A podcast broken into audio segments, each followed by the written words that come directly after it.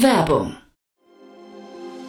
Sei dabei beim HTGF Family Day am 11. und 12. Juni in der Station Berlin. Für zwei Tage voller Inspiration und Business. Tauche ein in ein einzigartiges Netzwerkerlebnis mit bis zu 1500 Teilnehmenden. Erkunde das innovative Seed- und Later-Stage-Portfolio des Hightech Gründerfonds. Lass dich vom vielseitigen Programm inspirieren und knüpfe wertvolle Kontakte. Sichere dir jetzt dein Ticket. Mehr Informationen findest du unter www.family-day-htgf f.de.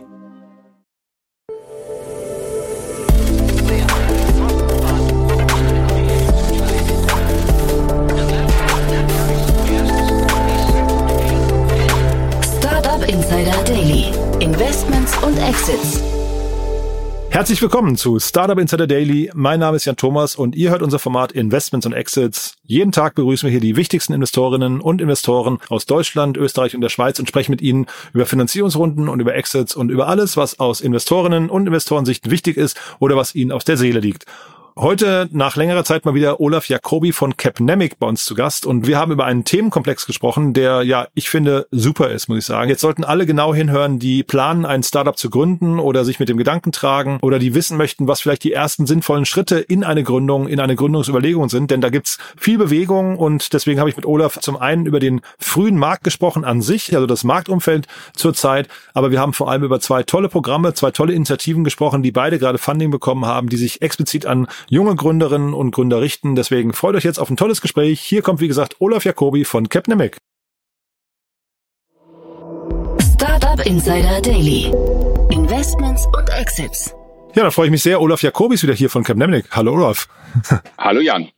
Ja, super, dass wir wieder sprechen, Olaf. Äh, ich habe ja Niklas momentan häufiger zu Gast hier. Äh, schön, dass wir mal wieder sprechen. Wir haben ja quasi, wenn wir, wir gehen ja way back, ne? Das ist ja irgendwie, äh, sagen wir, Anfangstage dieses Podcasts warst du ja immer schon dabei. Cool. Ich glaube, das war ziemlich am Anfang und dann habe ich das, den Staffelstab an Niklas übergeben. Aber ich freue mich immer wieder ähm, einzuspringen und auch mal ein bisschen was zu, zu erzählen. Ja, und da würde ich sagen, fangen wir an mit einem Kurzporträt von Capnemic. Vielleicht ein paar Sätze zu euch aus deinem Munde diesmal. Mhm, gern. Also, ähm, Capnemic, ähm, wir sind ein Venture Capital Investor mit äh, Sitz in Köln, München und Berlin ähm, investieren aus unserer dritten Fondsgeneration. Das ist ein 190 Millionen Fonds, ähm, hauptsächlich im Dachbereich Deutschland, Österreich und äh, die Schweiz ähm, in ähm, technologiebasierte, äh, frühphasige Startups. Ähm, und äh, unsere Tickets sind so zwischen einer halben Million und sechs, äh, sechs Millionen ähm, äh, im Initial Investment und dann natürlich mit entsprechenden Reserven für spätere Follow-on-Rounds. Hm. Wie ist denn, weil du hast ja eine schöne Klammer gefunden, finde ich, für die Themen heute, ne? Aber vielleicht, bevor wir da äh, drüber sprechen und den Vorhang lüften, vielleicht ein paar Sätze mal zu der Marktlage gerade, so gerade im Early-Stage-Bereich. Äh, würdest du sagen, da hat sich jetzt viel getan in den letzten Jahren? Also ist, äh, sieht man mehr Gründungen, ich weiß nicht, wegen Layoffs und so weiter, dass da mehr Tech-Talente anfangen, was eigenes zu gründen? Um, ähm, also wegen der Layoffs, das, die, den Zusammenhang kann ich noch nicht so hundertprozentig erkennen. Wir sehen aber definitiv mehr Tech-Gründungen. Ähm, warum? Weil ähm, äh, kapitaleffiziente äh, Gründungen natürlich eben auch Finanzierung bekommen. Und ich glaube, das hat einfach die ähm, gezeigt, dass der totale Überschwang und der Hype auf, ähm, ich weiß nicht, ähm, äh, Cases wie Quick Commerce et al. Ähm, wahrscheinlich doch jetzt ein bisschen zurückgedrängt äh, äh wurde durch die Realität. Ähm, ähm, die Finanzierungsrunden wurden kleiner, die Bewertungen wurden geringer.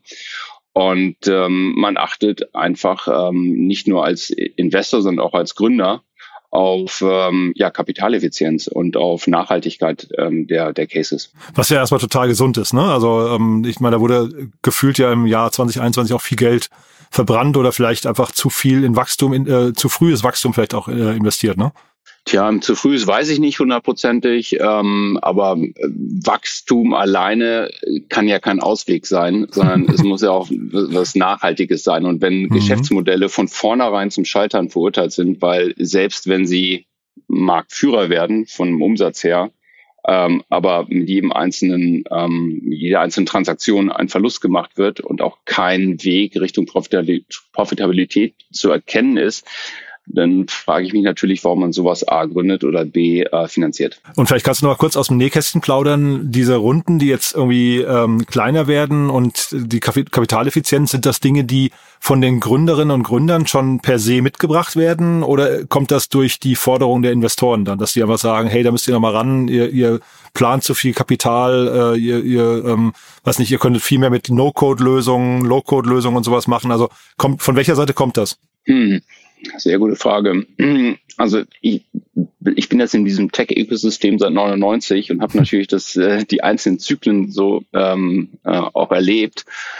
Es ist eigentlich immer wieder erstaunlich zu erkennen, dass ähm, äh, wenn es, wenn alles nur nach Norden geht, alles nur nach oben geht und größer und und ähm, äh, und schneller wird, dass das sehr schnell vergessen wird. A, dass alles zyklisch ist und B, dass nach so einer Hype-Phase auch immer wieder eine Relativierungsphase kommt. Ähm, und ich glaube, insbesondere Investoren vergessen das. Ähm, eine neue Generation von Investoren ähm, ist angetreten vor einigen Jahren und äh, das war wahrscheinlich die erste Halbphase, die sie durchgemacht haben. Und mhm. äh, äh, wenn dann in Dinge investiert wird, ähm, wie gesagt, das, ähm, ich will jetzt nicht anmaßend sein, aber in äh, Quick Commerce für ähm, orientalische Lebensmittel oder sowas habe ich mal gehört. Mhm. Ja, dann ist es doch wahrscheinlich eher so ein bisschen äh, zu viel Hype auf diesem einzelnen Thema und äh, zu wenig, zu wenig darüber nachgedacht, ob das Ganze auch für dich Sinn macht. Hm. Ich will jetzt auch, also wir müssen jetzt den Case äh, Quick Commerce für orientalische Lebensmittel nicht durchgehen, aber tatsächlich hatten wir den damals hier auch besprochen im Podcast und als ich das gehört habe, habe ich gedacht, okay, das, also wenn, wenn Quick Commerce funktionieren würde, dann funktioniert es wahrscheinlich auch in dieser Nische, weil das halt schon wieder ein, ein großer Markt an sich ist. Aber ich glaube, der Denkfehler war quasi am Anfang, dass Quick Commerce, so wie es exekutiert wurde, einfach keine Daseinsberechtigung hatte oder nicht, zumindest die Unit Economics einfach nicht gestimmt haben, ne?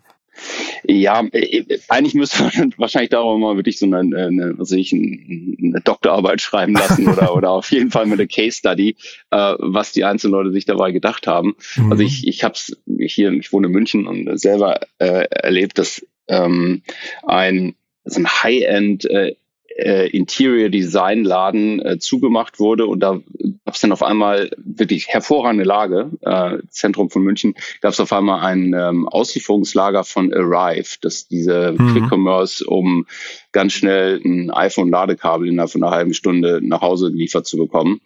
Ähm, und da habe ich mich gefragt, nee, also das, das kann einfach nicht funktionieren. Mhm. Äh, also einmal von Kostenstruktur und dann natürlich eben auch, äh, warum brauche ich das überhaupt? Ja? Mhm. Ähm, und äh, siehe da, seit ein paar Wochen hängt da ein großes Plakat äh, zu vermieten.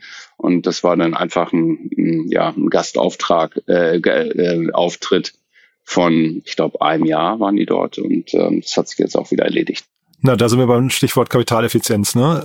Du, ja. dann, dann gehen wir vielleicht mal, weil das jetzt vielleicht die Brücke zu den Themen, die du mitgebracht hast heute. Ähm, ich mhm. hatte ja mhm. gefragt, ob es mehr Gründungen gibt oder weniger. Also scheinbar muss man Gründungen trotzdem noch pushen, ne? Oder das, das Thema, dass, dass wir mehr Gründer sehen, Gründungen, ne? Ähm, ja, und zwar in eine bestimmte oder aus einer bestimmten Richtung in eine bestimmte Richtung. Also ich bringe zwei Themen mit, ähm, die in den letzten drei, vier Tagen so viel Presse ähm, gegangen sind.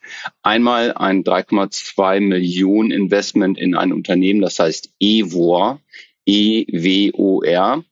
Ähm, die sind angetreten, um also so den europäischen Y-Combinator zu bauen. Ähm, und ähm, das andere Thema, das ähm, ist ein äh, englisches Unternehmen, das heißt One Day. Ähm, das geht auch in eine ähnliche Richtung mit ein bisschen anderem Ansatz. Und äh, ich finde beides als Kombination ähm, super spannend als Themen. Was macht Evor? Ähm, Evor möchte ganz, ganz früh super schlaue Köpfe aus dem Tech-Bereich ausfindig machen. Und noch bevor die überhaupt eine Idee haben oder ein, ein Geschäftsmodell oder eine Technologie, die sie zu einem Produkt äh, ähm, ja, bauen wollen, äh, im Kopf haben, wollen die diese Köpfe ausfindig machen und dann unterstützen klingt für mich nach einer, nach einer unmöglichen Mission, aber bin, bin gespannt, was du darüber denkst. Ja, so unmöglich ist die Mission gar nicht. Warum? Weil, ähm, also wir machen ja auch so Scientific äh, Investments oder in Investments in Scientific Teams und häufig sind diese Teams und auch die Gründer, die aus der, sagen wir, aus der Forschung kommen, aus der Akademie kommen, ähm, so ein bisschen lost. Ähm, es kommt darauf an, an welcher Uni sie äh, studieren. Einige Universitäten und Institute haben, fangen diese Menschen auf und äh, unterstützen die. Ähm, dann gibt es aber eben auch ähm, ja, potenzielle Gründerinnen und Gründer, die an Universitäten studieren oder vielleicht auch abgebrochen haben.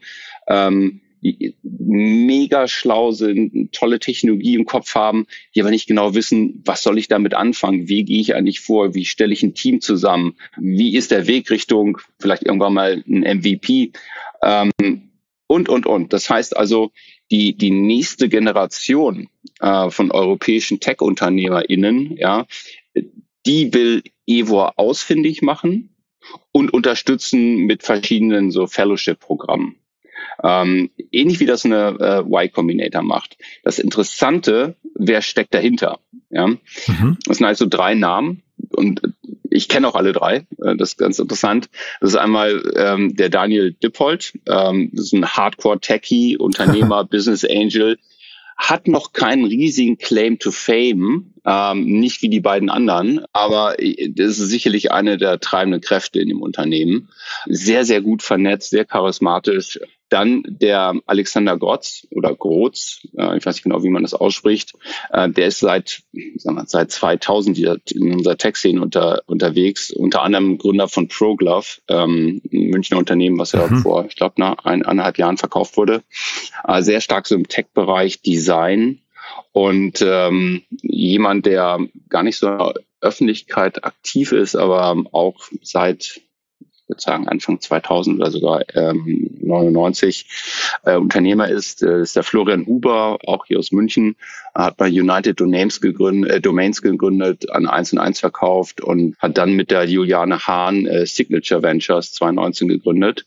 Ähm, ist dort eher als Venture-Partner aktiv, aber wirklich ein paar gute Investments haben die gemacht. Und selber ist er Business Angel so in Asana Rebel, Kaya Health, Fudora, Parcel Lab und Omnias. Also die haben das quasi aus der Taufe gehoben, Evor.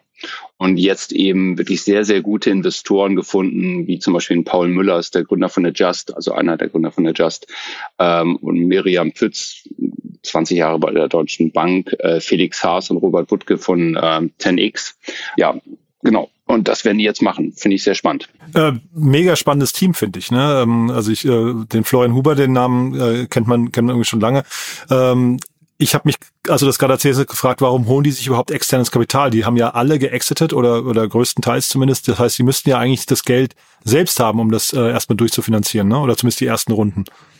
Ja, ähm, das fragt man sich natürlich bei vielen Gründern. Warum ähm, raised eigentlich jemand äh, extern, also es sei denn so, wenn es in Richtung C oder D-Runde geht, äh, geht ähm, der schon sehr viel Geld durch andere Exits verdient hat. Und ähm, ähm, das ist jetzt ähm, Thema für sicherlich für einen Podcast ähm, an sich.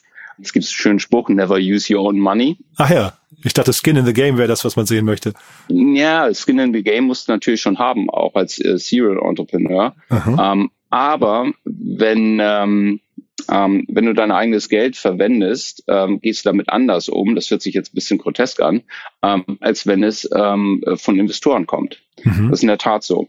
Ähm, man, man ist bisschen defensiver und ähm, selbst der, der Twitter-Gründer hatte schon, ich glaube, ein oder zwei Exits vorher und hat trotzdem sehr früh die erste Finanzierungsrunde für Twitter geraced. Äh, es äh, hat ein bisschen was mit, mit, äh, mit dem eigenen Mindset zu tun. Plus natürlich, Investoren bringen ja mehr als Geld, gerade ähm, wenn es jetzt auch so wirklich sehr gut vernetzte Business Angels sind. Und ähm, da wird es wahrscheinlich gute Gründe gegeben haben zu sagen, komm, ähm, lass uns mal äh, externes Geld ähm, nach der ja, sondern nach dem ersten Anlaufen von Evo holen. Finde ich, finde ich einen super spannenden Punkt. Äh, Habe ich so noch nie gesehen. Das heißt natürlich, also man möchte ja Geschwindigkeit und wahrscheinlich das VC-Mindset hinterher heißt ja, mehr Risiko einzugehen, damit man irgendwie auch, äh, was nicht schnell groß werden kann und vielleicht schnell skalieren mhm. kann. Und das macht man halt mit dem eigenen Geld wahrscheinlich nicht, wenn ich dir richtig äh, zuhöre. Oder zumindest defensiver, ne? Man macht es defensiver. Gut, es gibt und es gibt natürlich Ausnahmen, die bestätigen diese Regel. Ähm, aber generell ähm, spricht man davon, dass man nicht zu lange warten sollte, dass man äh, externe Investoren mit dazu holt. Und jetzt nochmal zum Modell. Ähm, mhm. Wie groß kann sowas werden? Das heißt, was, was planen die jetzt? Was, oder was würdest du vermuten? Was ist so deren Zielgröße, was die da jährlich ähm, irgendwie an, an Teams durchschleusen? Ich kenne jetzt hier in Berlin Entrepreneur First, die sind ja, oder Antler sind so Modelle, die vielleicht in ein bisschen einer ähnlichen Ecke sind, aber da, da geht es ja darum, die Teams zusammenzufinden, äh, zu, zu stellen, die noch keine Idee haben. Hier ist der Ansatz ein klein bisschen anders, ne? Ich glaube, die, die setzen Tick noch vor Entrepreneur First an. Mhm. Ja? Und ähm, wie viele Unternehmer, ähm, die wirklich da anfinanzieren pro Jahr, das weiß ich nicht, habe ich auch nicht rausbekommen. Ich habe mich mal mit Daniel über Evo unterhalten, aber ähm, die Zahl, die habe ich jetzt A nicht im Kopf und B, das ist mir auch, glaube ich, nicht gesagt. Ähm, aber die wollen so zwischen 75.000 und 150.000 investieren. Und es ist eine Mischung aus quasi so eine Art Masterabschluss äh, und, ähm, und Risikokapitalgesellschaft, ja, um eben technische Gründer ganz früh abzuholen, zu unterstützen und zu sagen, komm, ja, mach was. Und natürlich gehört dazu auch äh, Teambuilding, Networking, Coaching. Ich habe auch keine Ahnung, wie viel Prozent die sich dann irgendwie so holen wollen von den einzelnen Unternehmen. Da müssen wir mal ein bisschen abwarten. Mhm. Aber das heißt eigentlich auch, das altehrwürdige Exist-Programm bekommt vielleicht Konkurrenz gerade, ne? Ja, weiß nicht, ob, also Konkurrenz ist ein hartes Wort. Also ähm, ich glaube, da ist Platz genug. Ja?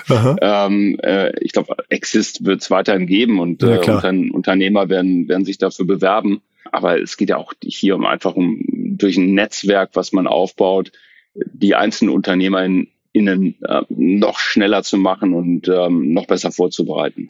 Na, ich glaube so generell, ich weiß nicht, wie du das siehst, aber so ein systematischer Approach, ein systematischer Approach reinzubringen beim äh, beim Gründen macht total viel Sinn. Ne? Da macht man, man, man ist halt wahrscheinlich viel viel früher in einem Netzwerk, was einen irgendwie vielleicht auch bei der Fehlervermeidung hilft, ne, was einen inspiriert, wo man die richtigen Ansprechpartner hat für bestimmte Fragestellungen und so weiter. Also ich finde das total, total sinnvoll, was ich hier, hier lese. Ja, und es, es zeigt wieder, dass der Trend zu Tech, ich glaube, unaufhaltsam ist. Evor konzentriert sich nicht auf irgendwelche ähm, möglichen Gründerinnen, die aus der Business School kommen, hm. sondern die wollen Tech-Talente äh, finden hm. und, ähm, und die unterstützen.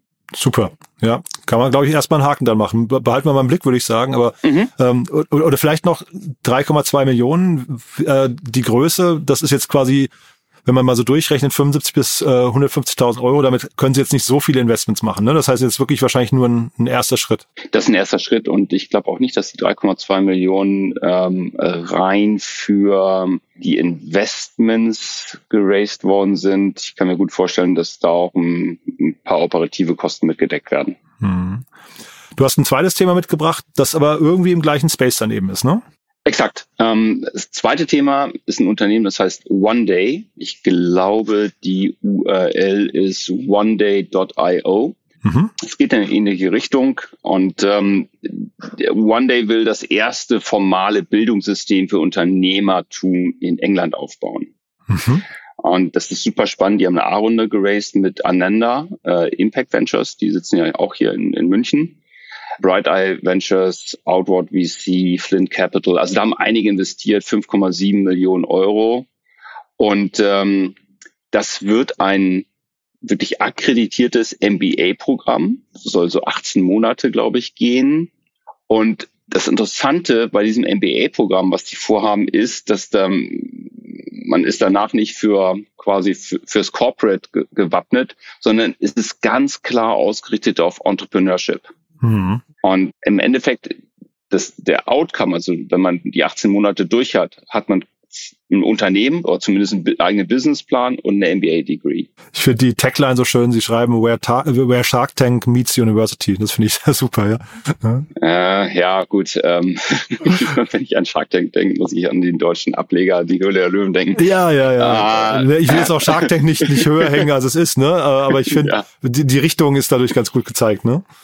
Ja, also die gehen definitiv nicht allein auf Tech-Gründerinnen, sondern wollen einfach in England, also in UK, ähm, einfach das, das, das Thema, das MBA-Thema mehr in Richtung Unternehmertum äh, bringen. Was aber absolut Sinn macht, ja. Und warum macht das Sinn? Haben wir irgendwie in, in, vielleicht mal in Deutschland auch ein Role-Based Model? Hatte ich mich gefragt, so ein bisschen bei der Vorbereitung auf unseren Podcast. Und äh, siehe da, ja, diesmal war Deutschland ein bisschen schneller Aha. Und ich muss jetzt einfach nur hier, was weiß ich, einen Kilometer ähm, äh, von meinem Büro in München ähm, weiterschauen und bin da beim CDTM. Und das CDTM macht im Endeffekt nicht was groß anderes. Es ist ein Studiengang. Also CDTM heißt für, für die Hörer, die es nicht kennen, äh, Center for Digital Technology um, and Management. Das ist eine Einrichtung von, der, äh, von den beiden Universitäten, also einmal der, der TUM, Technische Universität München und der äh, LMU in München. Und ähm, CDTM wurde 98 also ja, ähm, so zu Zeiten des neuen Marktes ähm, ins Leben gerufen, ähm, gemeinsam mit dem äh, mit dem MIT zusammen. Und, ähm, und heute ist das CDTM wahrscheinlich die Startup-Schmiede in Deutschland. Mhm. Ja, also äh, es sind 6,5 Milliarden haben Startups, die aus dem CDTM herausgekommen sind, bislang geraced. Über 250 Companies äh, wurden gegründet. Ähm, und jetzt einfach nur mal so ein bisschen zum Aufzählen. Die ersten drei sind in unserem eigenen Portfolio Tanso, Capmo, Workpath, äh, eGym, Konox, Personio. Dann aber auch Investoren wie eine Fly Ventures, Demodesk, Fudora, Kaya Health, Trade Republic, Fortu und, und, und. Das sind alles quasi Alumni aus dem CDTM. Mhm. Und ähm, das, was hier in München eben das CDM gemacht hat, ähm, das hat jetzt One Day universitätsunabhängig vor. Das heißt, Leute, die einen extra Studiengang nochmal oben draufsetzen wollen, mit einer ganz klaren Ausrichtung Richtung Entrepreneurship, äh, das wollen die anbieten. Ich kann mir gut vorstellen, dass sie dann auch einen kleinen Cut äh, nehmen äh, oder vielleicht investieren wenn die Leute, also Absolventen wirklich dann irgendwann durchstarten im eigenen Unternehmen. Wir können vom CDTM mal, äh, können wir die Shownotes packen, es gibt eine Seite About Us und dann sind die ganzen Startups da aufgelistet. Ja. Unter anderem, wir hatten ja in Deutschland, glaube ich, gibt es um, um, die 30 Unicorns, sieben davon kommen aus dem CDTM, ne? Razer Group, Tier Mobility, Monzo, Trade Republic, Forto, Personio und Fudora. Schon echt mhm. ein krasses Line-up, muss man sagen, ne? Ja, total. Und äh, also das gesamte Netzwerk, ähm, ich glaube, eins der ersten Unternehmen aus dem CDTM, die wirklich in Anführungsstrichen groß geworden sind, guten Exit hatten, war Stylight, wenn ich mich nicht komplett täusche. Und äh, die Stylight-Gründer, was die wiederum gleich sofort investiert haben als Business Angel, ähm, daraus hat sich ein sehr, sehr schönes Netzwerk ergeben. Absolut. Und äh, wenn man jetzt mal die beiden Cases, die du mitgebracht hast, gegenüberstellt, ähm, beißen die sich dann? Also würde macht das Sinn für einen Gründerin, Gründer beides zu durchlaufen oder sagt man dann entweder oder und irgendwann ist auch genug, irgendwann muss es gelernt haben? Ja, wahrscheinlich gibt es einen kleinen Overlap. Ähm, ich sehe One Day aber eher in England so als MBA-Programm ähm, mit äh, starker Ausrichtung Richtung Entrepreneurship. Und ähm, die EVOR ich glaube, da, da wird es wahrscheinlich viel mehr Studienabbrecher geben, die einfach eine, eine super Idee haben, tolle Technologie entwickelt haben, aber nicht genau wissen, wie sie Unternehmen jetzt aufbauen sollen, wie sie ein Team zusammenstellen sollen. Also ich glaube, ja, aber es wird ein Overlap geben, denke ich schon. Mhm. Und jetzt hast du eben äh, euer eigenes Unternehmen Tanso, glaube ich, erwähnt. Ne? Ähm, vielleicht das mhm. mal ganz zum Schluss ein, zwei Sätze dazu. Das war, glaube ich, euer letztes Investment, was ihr announced habt auch, ne? Genau. Und äh, die Gründerin, die ähm, war beim ähm, CDTM und ich weiß jetzt gar nicht, ob der, der andere Gründer, der Till auch da war. Kann ich jetzt nicht so mit hundertprozentiger Sicherheit sagen. Aber ähm, ja, das war unser letztes Investment. Wir machen eigentlich eine CO2-Bilanzierung und Management für Industrieunternehmen, aber nicht nur am Corporate ähm, CO2-Abdruck, sondern auch den, den produktbezogenen. Das ist ähm, dann wirklich die Kür, wenn Unternehmen anhand der Bestandteile ihrer Produkte den CO2-Fußabdruck A äh, messen können und dann eben auch verbessern können. Das ähm, machen die. Hm. Nehmen wir das noch als Brücke vielleicht für euren Call to Action. Wäre das jetzt ein typischer Case, der sich bei euch melden darf oder wer, wer darf sich melden bei euch? Bei uns darf sich ähm, jede Unternehmerin und jeder Unternehmer äh, melden, der ähm, meint, eine tolle Idee zu haben. Wir hören, hören uns alles an. Wie gesagt, wir fokussieren uns sehr stark auf B2B Tech Investments in, in der Dachregion. Aber wir schauen uns und hören uns alles an. Super, Olaf. Du, dann hat's mir großen Spaß gemacht. Danke, dass du da warst und ja, bis zum nächsten Mal hoffentlich, ne? Ja, hoffe ich auch. Danke, cool. Jan. Ciao. Bis dann. Ciao. Startup Insider Daily, Investments und Exits. Der tägliche Dialog mit Experten aus der VC-Szene. Ja, das war Olaf Jacobi von Captain Nemic und äh, ja, ich habe es ja vorher gesagt, ein super Gespräch, äh, super Themen, die Olaf mitgebracht hat.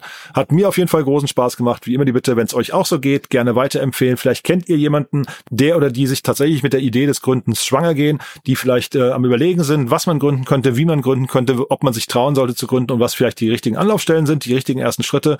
In beiden Fällen hier finde ich und natürlich auch das CDTM in München super Anlaufstellen und wer schon einen Tick weiter ist und auf Kapitalsuche ist, kann sich dann natürlich gerne bei Olaf bzw. bei Capnamic melden. So, das war's von meiner Seite aus. Kurz noch der Hinweis auf die eigene Plattform von uns. Ihr wisst ja, wir bauen mit Startup Insider das größte Verzeichnis der deutschen Startup-Szene auf. Wir möchten alle Gründerinnen und Gründer und alle Startups und alle Business Angels und alle VCs auf einer Plattform versammeln, damit man einen tollen Überblick bekommt, wenn man sich für die Startup-Szene interessiert. Die ideale Anlaufstelle für alles, was vor sich geht. Deswegen gibt's auf der Plattform auch Podcasts und News und Artikel und so weiter und so fort. Und äh, das Ganze ist natürlich noch im Aufbau. Dafür suchen wir auch weiterhin Mitarbeiter, die uns dabei helfen, uns unterstützen, die Plattform schneller schneller zu entwickeln. Wir suchen also im Datenbereich, wir suchen im Tech-Bereich, wir suchen im Sales-Bereich, in der Redaktion, wir suchen Werkstudentinnen, Werkstudenten, Praktikantinnen, Praktikanten oder auch Menschen, die einfach sagen, hey, ich finde es mega cool, was ihr macht.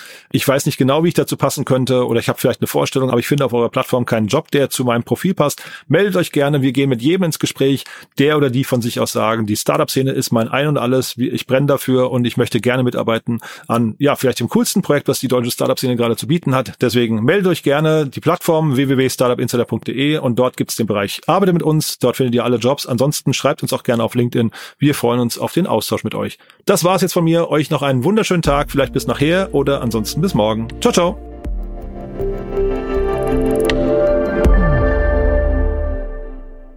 Transparenzhinweis. Der heutige Gast steht mit Startup Insider in einer direkten oder indirekten wirtschaftlichen Beziehung. Unsere Statuten sehen vor, dass diese Beziehung unsere Neutralität und Objektivität nicht beeinflusst. Eine Übersicht unserer Kunden und Partner findet man auf www.startupinsider.de/kunden. Eine Übersicht unserer Gesellschafter findet man auf www.startupinsider.de/gesell. Diese Sendung wurde präsentiert von Fincredible. Onboarding made easy mit Open Banking. Mehr Infos unter www.fincredible.io. Schafter.